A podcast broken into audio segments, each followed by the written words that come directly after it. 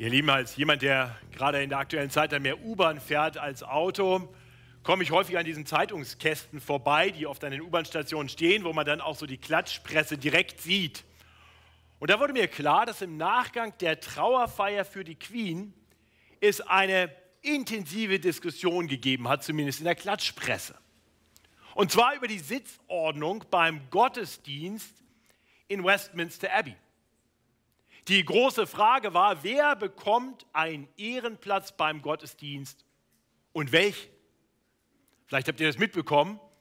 Mich hat diese Diskussion über Ehrenplätze in der Kirche komplett befremdet. Schließlich sollte es in der Kirche doch keine Ehrenplätze, keine Menschen erster und zweiter Klasse geben. Und doch, und doch gibt es so etwas. Das kann auch in Gemeinden vorkommen. Ein gewisses Klassendenken. Äh, tatsächlich höre ich immer mal wieder und habe es auch schon hier in dieser Gemeinde gehört, dass bestimmte Gruppen in der Gemeinde meinen, dass sie angeblich weniger bedacht oder vielleicht sogar weniger wertgeschätzt werden. Die Alten oder die Jungen, Singles oder Familie mit kleinen Kindern, Ausländer die Armen oder die weniger Gebildeten.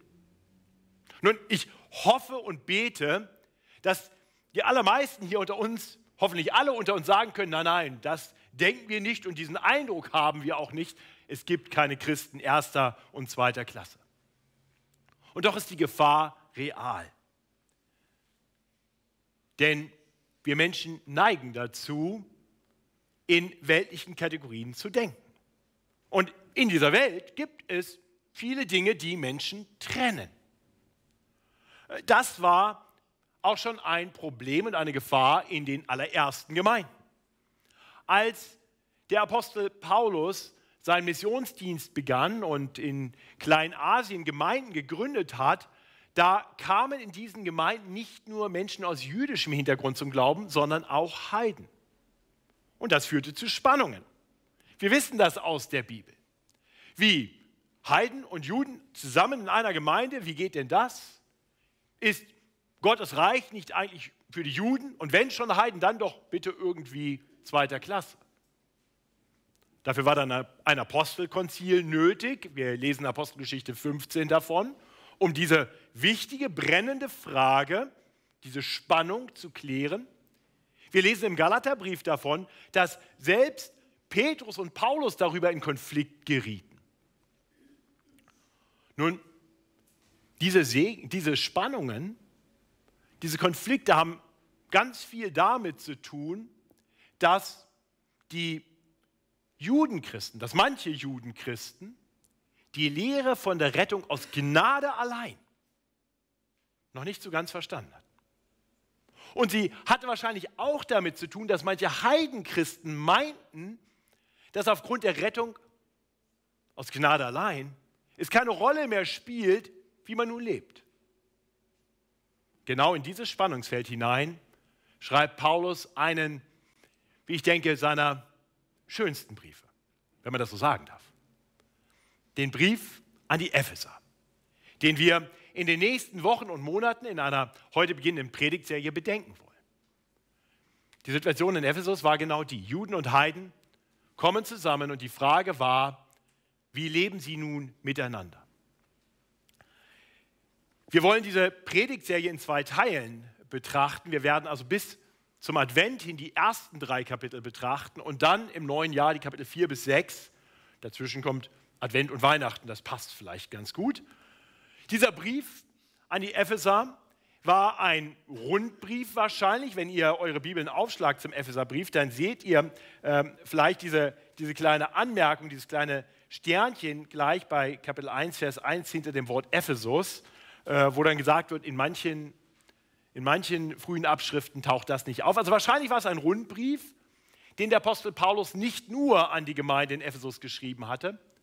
Deswegen ist dieser Brief auch eher allgemein gehalten. Die Gemeinde in Ephesus war eigentlich eine Gemeinde, in der Paulus lange nicht nur Gemeindegründer, sondern auch Pastor war. Er war sicher über zweieinhalb Jahre dort äh, und man hätte erwarten können, dass er sehr viel mehr persönliche Referenzen macht und Dinge anspricht und auf gemeinsame Erfahrungen verweist, aber das, das kommt so nicht vor. Äh, wahrscheinlich eben, weil dieser Brief nicht nur für die Christen in Ephesus war, sondern vielleicht auch für andere Gemeinden in Kleinasien, wo er vorgelesen werden sollte. Ich möchte zu Beginn dieser Predigtserie heute zwei Dinge tun. Ich möchte uns zum einen einen Überblick über den ganzen Brief geben. Ich glaube, das wird uns helfen, dass wir nicht einfach reinspringen und ein paar Verse anschauen, sondern dass wir einmal einen guten Überblick haben. Worum geht es hier eigentlich insgesamt? Und dann werden wir nur die Einleitung betrachten, die ersten beiden Verse. Ja, also erst eine allgemeine Einführung und dann ein sehr spezielles Schauen nur auf zwei Verse. Und bevor ich das mit uns tue, möchte ich beten, dass der Herr uns segne durch diese Betrachtung und durch diese ganze Predigtserie. Himmlischer Vater, das ist unser Gebet, dass du zu uns sprichst.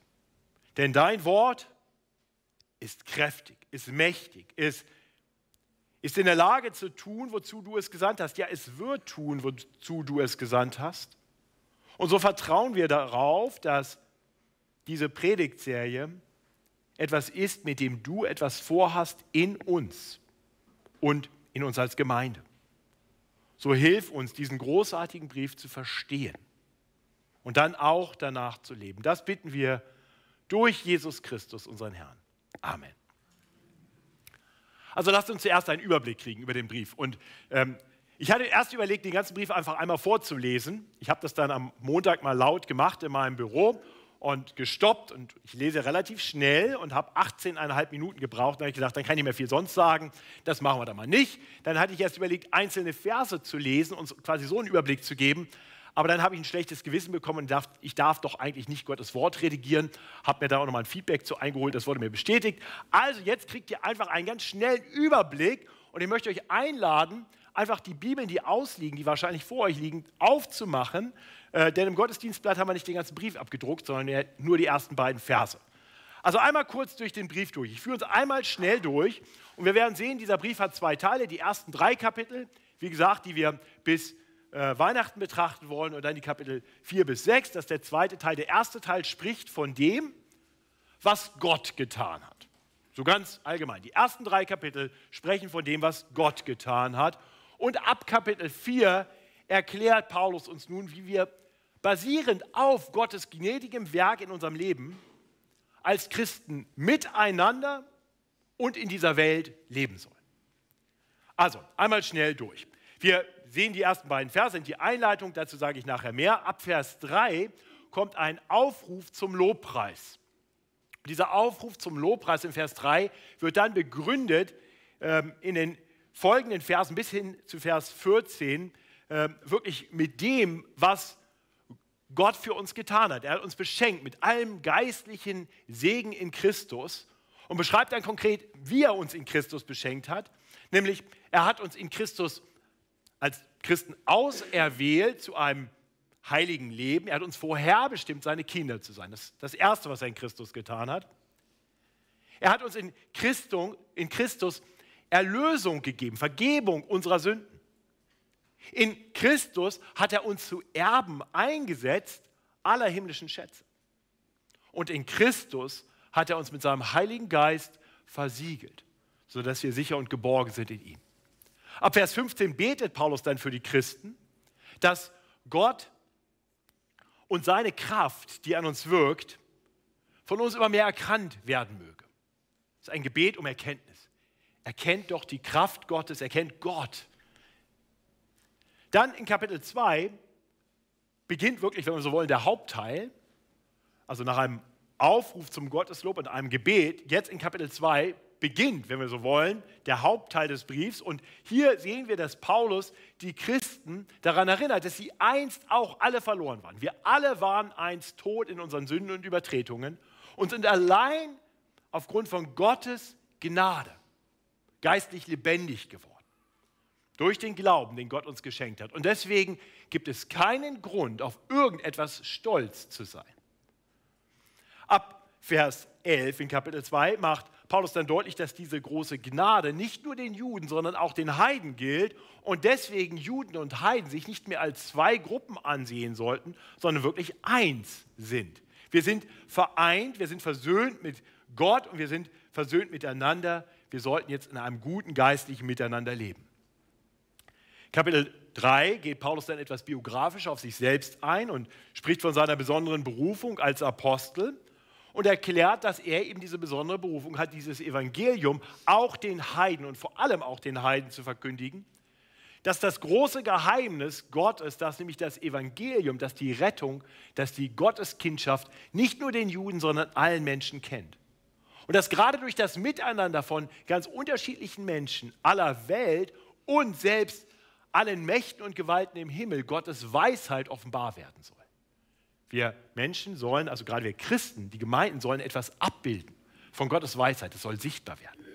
Der Weisheit, die allumfassend ist. Für alle Menschen ist Christus gekommen, sodass Menschen aus Juden und Heiden zusammenkommen in einem Leib. Und dann am Ende von Kapitel 3 betet er noch einmal. Er betet, dass die Christen durch Gottes Geist Kraft bekommen und dass sie die Liebe Christi immer mehr erkennen, wie umfassend sie ist und dass sie so die Fülle Gottes erfahren, die ihnen wirklich schon zusteht, weil sie in Christus sind. Und all das hat das große Ziel, dass Gott in allem geehrt wird. So endet Kapitel 3. Das ist der erste Teil.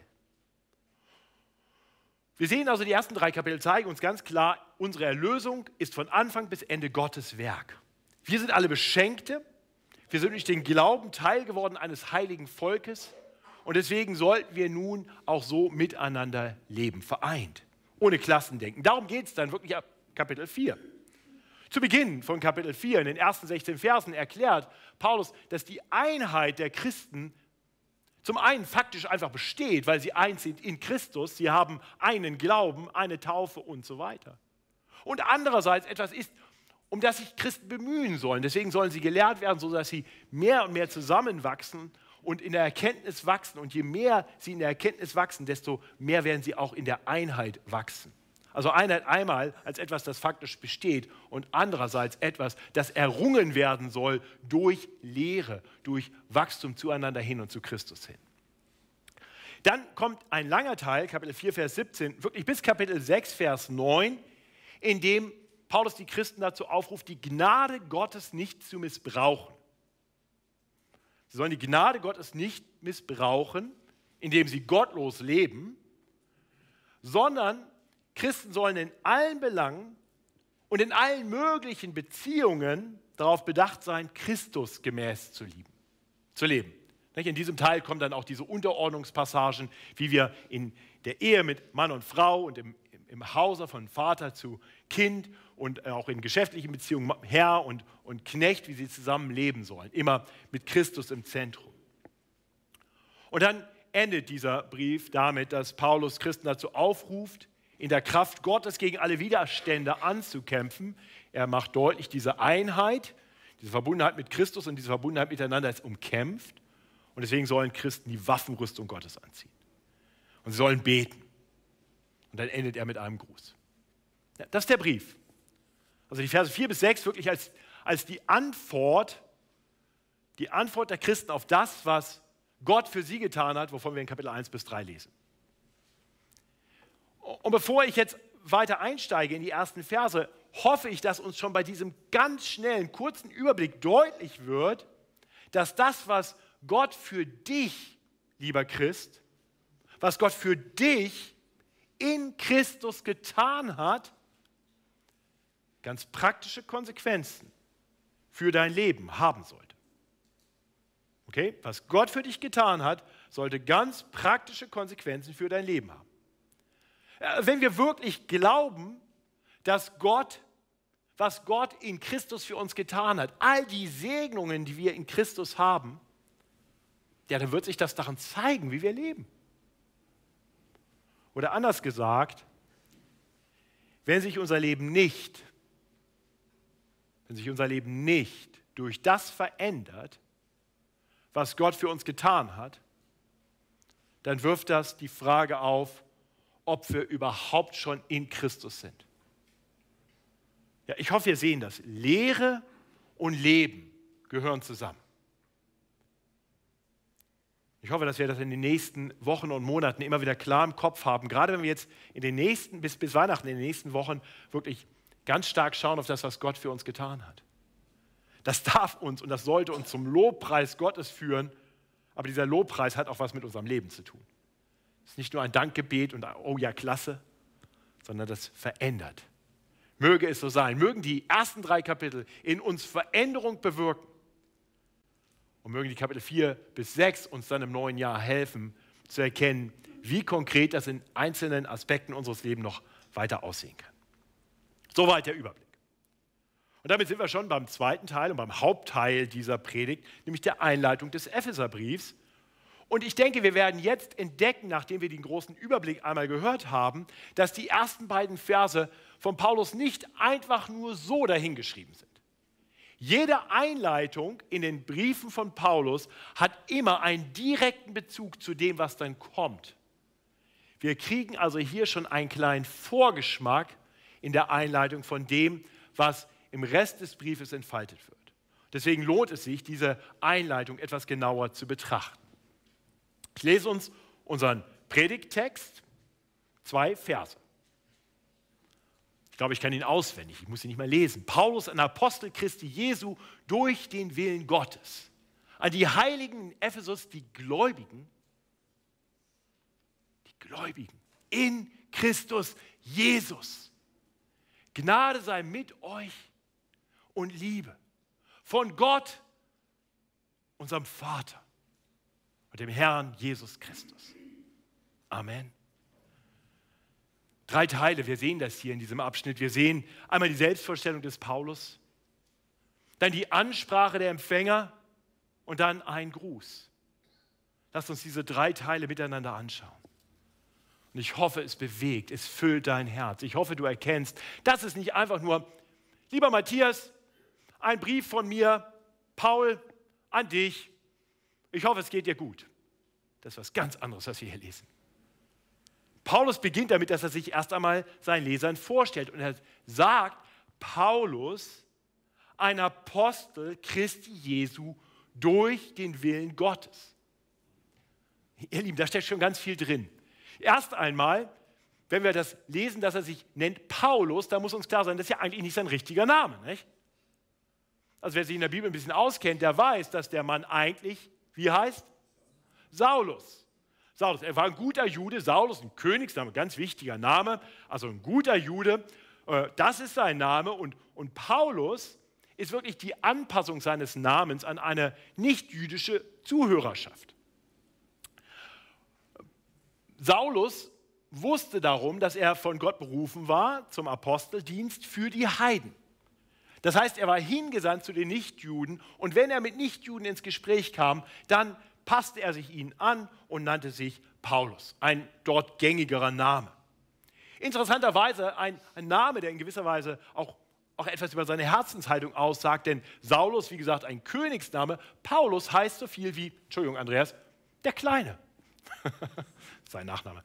Ähm, der Kleine, sehr demütig. Aber aller Anpassung und bei aller Demut wusste Paulus um seine Berufung, denn das bedeut, macht er hier deutlich. Er bezeichnet sich als ein Apostel Christi Jesu. Ein Apostel ist ein Gesandter, von Gott gesandt. Äh, man kann Apostel im weiteren Sinne gebrauchen und dann äh, ist quasi allgemeiner sagen, jeder, der von Gott gesandt ist, ist ein Apostel. Aber, aber hier geht es um ein Amt, ein, ein besonderes Amt, ähm, zu dem Jesus selbst einst zwölf Jünger eingesetzt hatte. Und einer von diesen zwölf, das wissen wir auch, von dem wusste Jesus von Anfang an, dass er dieses Amt nie ausführen wird. Es war der Verräter Judas Iskariot. Jesus hatte deutlich gemacht, er wusste, wer ihn verraten würde. Und dieser Judas Iskariot sollte dann ersetzt werden. Und die ersten Jünger haben dann ein, über Losentscheid einen ähm, zwölften Jünger nachberufen, namens Matthias. Äh, aber trotz dieses wunderschönen Namens taucht er nicht weiter in der Bibel auf. Aber der von Jesus dann neu berufene, von dem lesen wir später, das ist Saulus aus Tarsus auch Paulus genannt. Paulus weiß also darum, er hat eine Berufung zu einem Amt, nämlich als ein Botschafter, als ein Gesandter Jesu Christi unterwegs zu sein. Er selbst ist dabei nicht bedeutend. Er ist der Kleine. Aber Jesus ist der Christus, er ist der Messias, er ist der Bedeutende, er ist einfach nur der Botschafter. Und weil Paulus eben nichts anderes ist als der Botschafter des Herrn Jesus Christi, ist das, was er dann schreibt, letztendlich eben nicht eine Botschaft von Paulus. Botschafter haben keine eigene Botschaft. Botschafter vermitteln die Botschaft dessen, der sie sendet. Wir tun gut daran, das zu erkennen. Manche Christen meinen, dass die Worte von Paulus nicht so bedeutend seien, vielleicht den Worten Jesu irgendwie unterzuordnen seien. Das ist völliger Quatsch. Die Worte, die der Botschafter niederschreibt, sind die Worte seines Herrn. Das heißt, das ist das Wort des Herrn, vermittelt durch seinen Botschafter. Okay? Ich hoffe, wir hören den Paulusbrief und alle Paulusbriefe immer so, dass wir sagen, hier spricht Gott zu uns. Es ist sein Wort gesandt mittels eines Botschafters, den Gott durch seinen Geist so geführt hat, dass er uns das gesagt hat, was Gott uns sagen will. Fortgang betont Paulus dann nochmal, dass er dieses Amt sich nicht einfach selber angeeignet hat. Paulus, ein Apostel Christi Jesu, durch den Willen Gottes. Gott hatte eingegriffen in sein Leben. Das war nicht sein Wille, das war nicht sein Plan. Er war auf dem Weg, Christen zu verfolgen und nicht Menschen den Christus zu verkündigen. Nein, auf dem Weg nach Damaskus hatte Gott in sein Leben eingegriffen, hatte ihn gerufen, hatte dann jemanden gesandt, der ihm mehr erklärt hatte und hatte ihn durch seinen Geist lebendig gemacht, in geistlichem Sinne. Es war der gebieterische Wille Gottes, der hier am Werk war. Aus dem Christenverfolger wird der Apostel. Und dieser, dieser Wille Gottes, von dem schreibt Paulus dann auch im Fortgang immer wieder und betont im Fortgang dann, dass so wie er durch den Willen Gottes ein Apostel Jesu Christi ist, alle Christen durch den Willen Gottes sind, was sie sind. Nur als kurze Vorschau. Vers 5, da schreibt Paulus an die Christen, dass Gott uns dazu vorherbestimmt hat, seine Kinder zu sein, durch Jesus Christus, nach dem Wohlgefallen seines Willens. Du bist ein Kind Gottes nach dem Wohlgefallen seines Willens. Im Vers 9 erklärt er dann, dass, denn Gott hat uns wissen lassen, das Geheimnis seines Willens, nach seinem Ratschluss, den er zuvor in Christus gefasst hatte, um ihn auszuführen, wenn die Zeit erfüllt wäre. Gott führt seinen Willen aus, den er gefasst hat. Vers 11 dann, und in Christus sind wir auch zu Erben eingesetzt worden, die wir dazu vorherbestimmt sind, nach dem Vorsatz dessen, der alles wirkt, nach dem Ratschluss seines Willens. Gott setzt seinen Willen durch. Halleluja. Lieber Christ, ist dir klar, dass du heute hier bist, dass du Christ bist, weil Gott es so wollte. So wie die Berufung des Apostels Paulus ist auch deine Berufung in die Nachfolge des Herrn Jesus Christus letztendlich das Ergebnis davon, dass Gott nach dem Wohlgefallen seines Willens in dir gewirkt hat. Preis dem Herrn dafür. Ich darf heute hier stehen, weil Gott es so wollte. Weil er mich gerufen hat, heraus aus der Verlorenheit hinein in ein Leben in der Nachfolge. Und du darfst heute hier sein, genau aus dem gleichen Grund. Das ist der Grund, warum Paulus ein Apostel Christi Jesus ein Botschafter ist. Und dann spricht er seine Empfänger an und schreibt an sie, an die Heiligen in Ephesus, die Gläubigen in Christus Jesus. Auch hier wieder mehrere Dinge, die bedenkenswert sind. Er schreibt an diese mehrheitlich heidnische Gemeinde, an die Heiligen. Das war vielleicht für manche Juden erstmal schwer zu verdauen. Wie kann man Heiden als Heilige bezeichnen? Immerhin waren ja die Juden das heilige Gottesvolk. Das hatte Gott schon im 2. Mose 19 so gesagt. Er hatte den Nachkommen Abrahams gesagt, ihr seid nun ein heiliges Gottesvolk, ein von mir ausgesondertes Volk.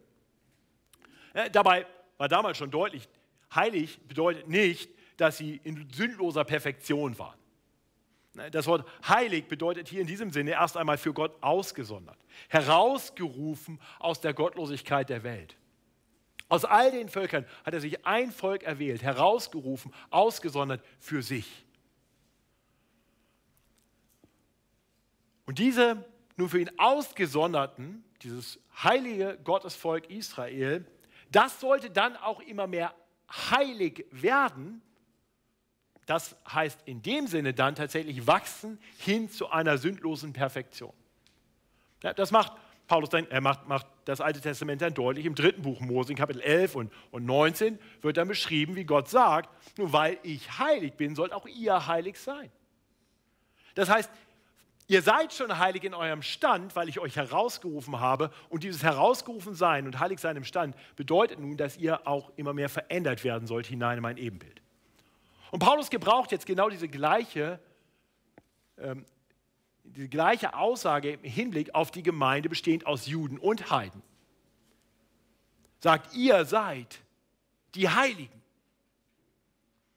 Er macht dann deutlich, dass, so wie schon im Alttestamentlichen Israel, auch bei denen, die heilig sind, weil Gott sie herausgerufen hat, äh, das auch etwas mit ihnen tun soll.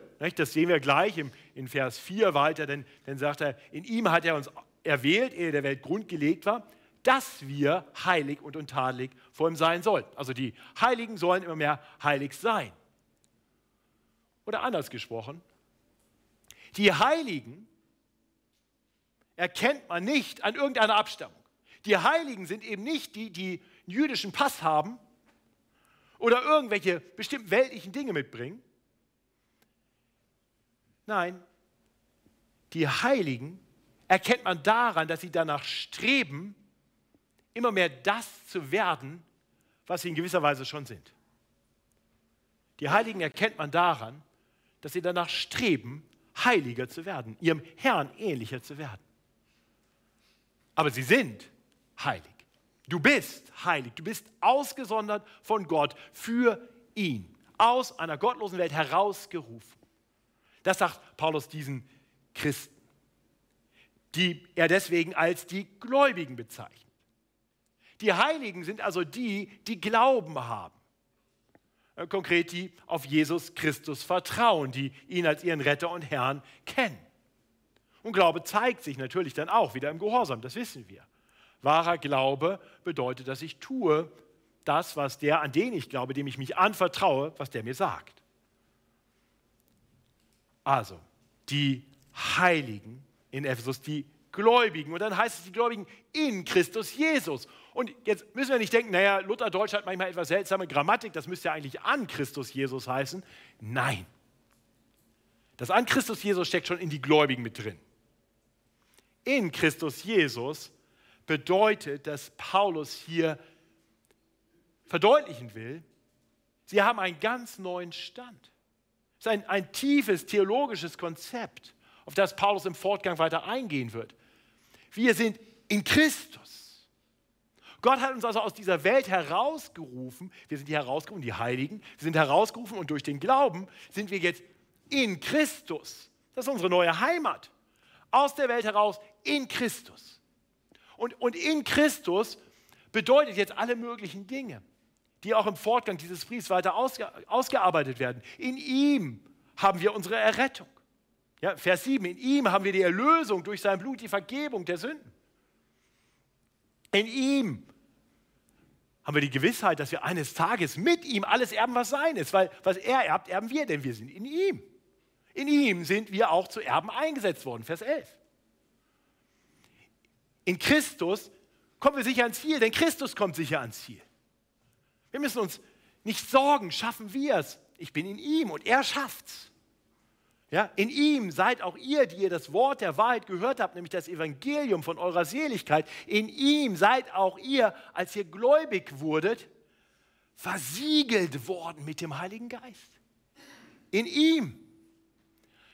Ihr Lieben, ich hoffe, wir sehen, was für eine großartige Aussage dieses in Christus ist.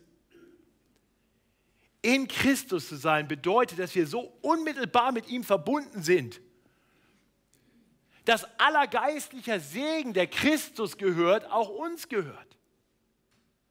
Das lässt sich gar nicht mehr trennen, Christus und Christen. Ja, er ist das Haupt seines Leibes und die gehören organisch zusammen. Wir sind in Christus. Und in gewisser Weise auch andersrum, Christus in uns. Auch das lesen wir in der Bibel immer wieder. Durch seinen Geist lebt er in uns und wir sind in ihm. In ihm haben wir seine Gerechtigkeit, in ihm haben wir Anspruch auf sein Erbe, in ihm haben wir die Gewissheit des ewigen Heils. Lieber Christ, ich hoffe, du weißt um deine Identität. In Christus. Gott sieht mich an und er sieht die Heiligkeit Christi und deswegen werde ich im Gericht bestehen.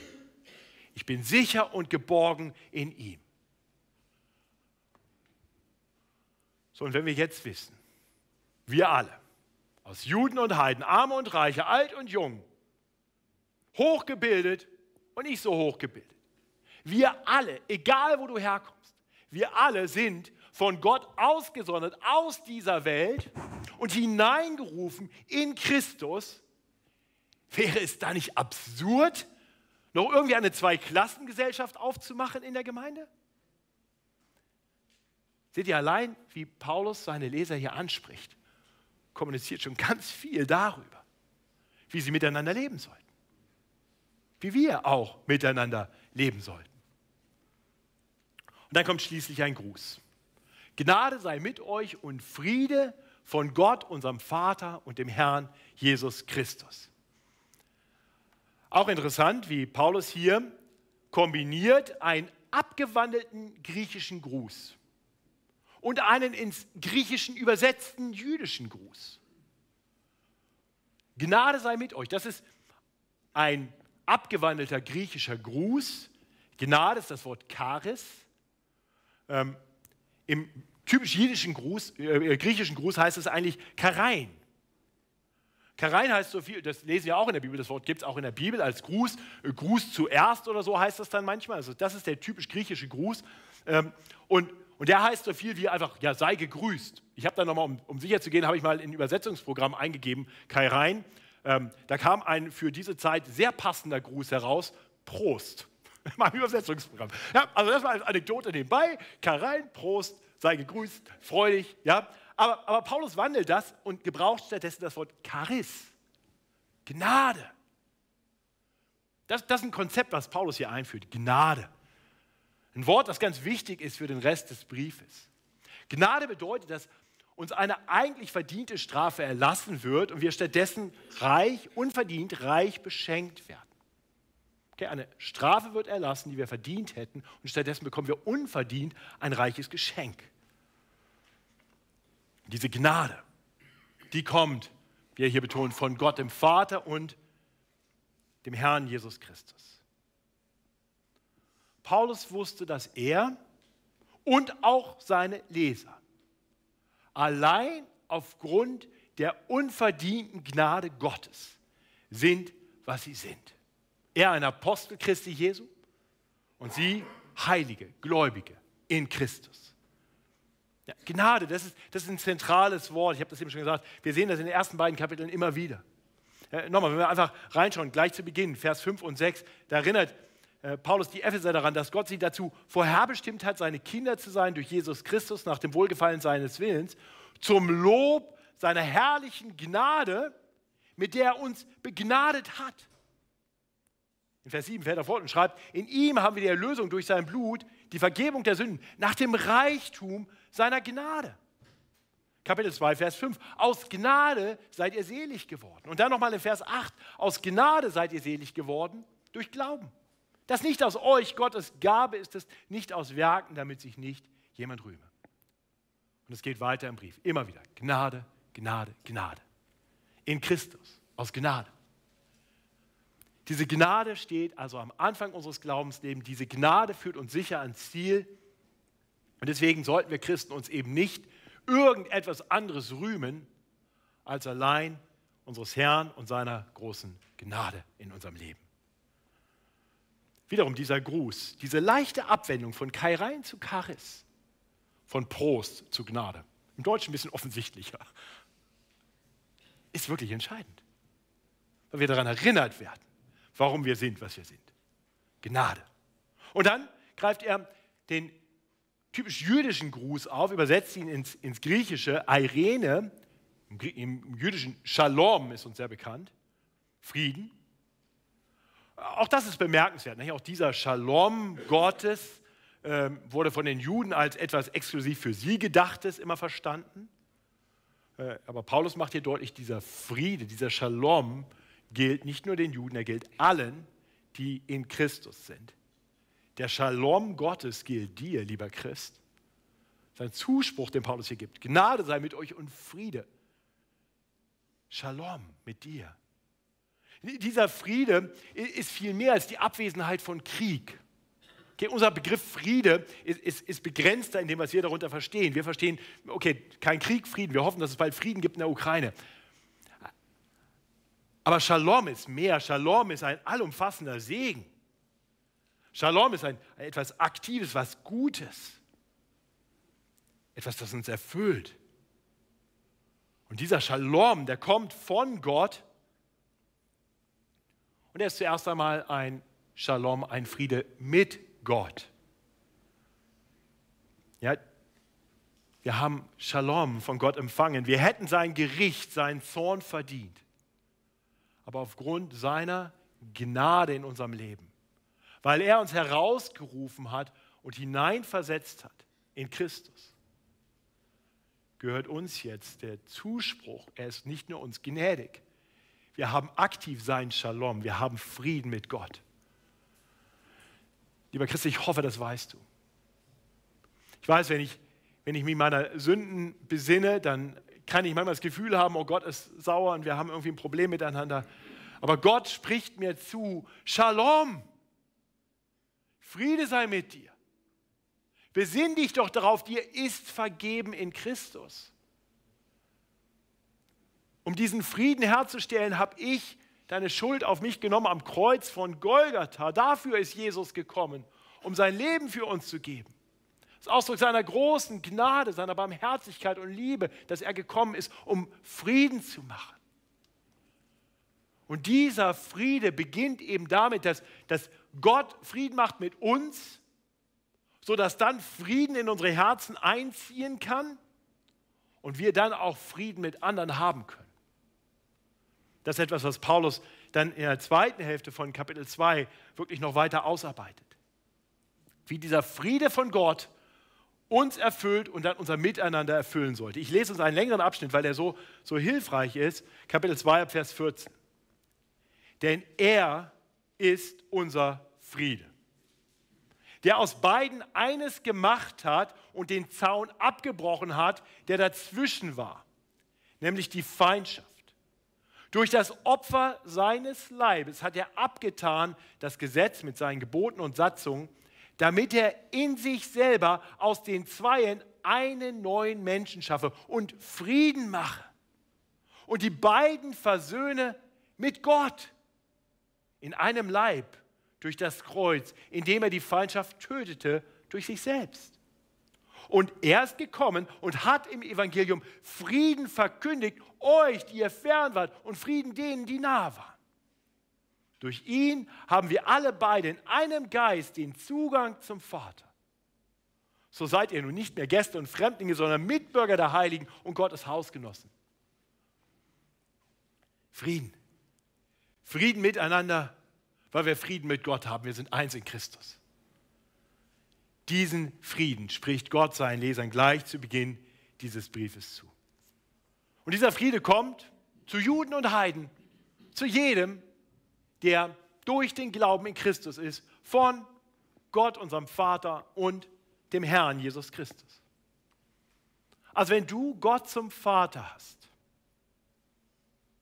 wenn du Jesus Christus als den Herrn deines Lebens kennst, dann hast du empfangen die Gnade Gottes und den Shalom, den Frieden Gottes. Lieber Christ, ist dir das klar? Kennst du dieses große Privileg? In einer Welt, in der die Menschen keinen Frieden haben. In einer Welt, in der Menschen keinen Frieden in ihren Herzen haben und keinen Frieden miteinander haben und in der, ob sie es wissen oder nicht, sie auch keinen Frieden mit Gott haben, hat Gott Mächtiges getan, um dir zuzusagen, du hast Frieden mit Gott. Und deswegen darfst du Frieden in deinem Herzen haben. Und dieser Friede, der in dich hineingegeben wurde, soll nun aus dir herausfließen hin zu anderen. Vor allem innerhalb des Leibes Christus, Christi, in dem wir vereint sind. Liebe Geschwister, lasst uns darauf bedacht sein. Lasst uns darauf bedacht sein, dass wir in unserem Miteinander kein Klassendenken haben, dass wir in unserem Miteinander keine Trennungen haben.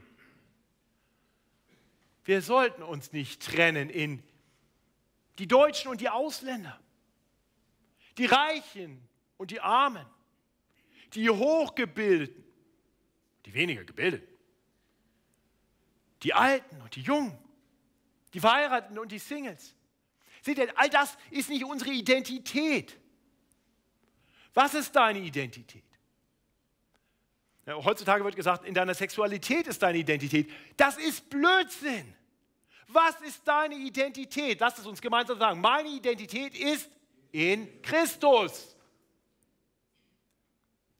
Ich bin in Christus. Das ist meine Primäridentität. Deswegen nenne ich dich auch nicht mehr Amerikaner oder Deutschen oder Polen oder Türken. Deswegen nenne ich dich nicht mehr alt und jung, sondern ich nenne dich Christ. Das ist deine Primäridentität. Alles andere sind dann Nebensächlichkeiten. Lasst uns das leben. In Christus sind wir eins. Wir werden gleich nach der Predigt das Lied singen, ein heilig Volk von Brüdern. Achtet ein bisschen auf den Text und lasst euch nicht irritieren. Das Wort Brüder, das ist ein altes Lied, subsumiert Männer und Frauen, okay? Also keine, keine Spannung, keine Trennung, gemeinsam in Christus. Ja, lasst uns Acht haben aufeinander, lasst uns füreinander da sein. Lasst uns einander dienen mit den Gaben, die Gott uns gegeben hat, zum Nutzen aller. Lasst uns einander tatkräftig lieben und gerade lieben auch über die weltlichen Grenzen hinweg. Allzu jung und Deutsche zu denen, die ein bisschen schwer sich tun mit der Sprache, die wir hier sprechen. Die Reichen, die vielleicht schauen, ob sie die Armen einladen können zum Mittagessen, damit man miteinander reden kann.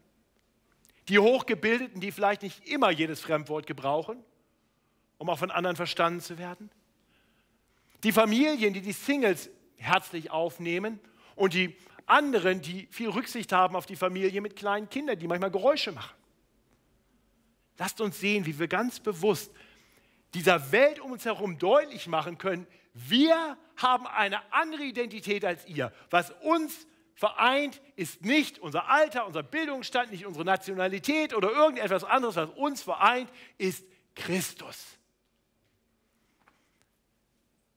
wenn du heute hier bist und sagst, aber ich weiß gar nicht, ob das bei mir schon der Fall ist. Ich weiß nicht, ob Gott mein Vater ist, ob Jesus Christus wirklich mein Herr ist, dann möchte ich dich einladen. Lass uns ins Gespräch kommen. Wir würden dir so gerne Gottes Gnade noch mehr bezeugen. Wir würden dir so gerne helfen, mehr hinzufinden zu diesem Frieden, der wirklich nur bei Gott zu finden ist. Du kannst meinetwegen gleich noch zum Oktoberfest gehen, aber da wirst du keinen Frieden finden. Du warst hier richtig. Komm wieder. Lerne mehr darüber, was es heißt, diesen Frieden zu haben und Teil einer Gemeinschaft zu sein, die darum weiß, dass sie nichts haben, was sie zu, vorzubringen haben, was uns irgendwie stolz machen könnte, sondern eine Gemeinschaft zu sein von Menschen, die wissen, wir haben eine Berufung. Etwas zu sein zum Lobpreis seiner herrlichen Gnade. Ich bete mit uns. Himmlischer Vater, danke für diese wunderbare Berufung, die du uns geschenkt hast. Danke, dass wir in Christus sein dürfen.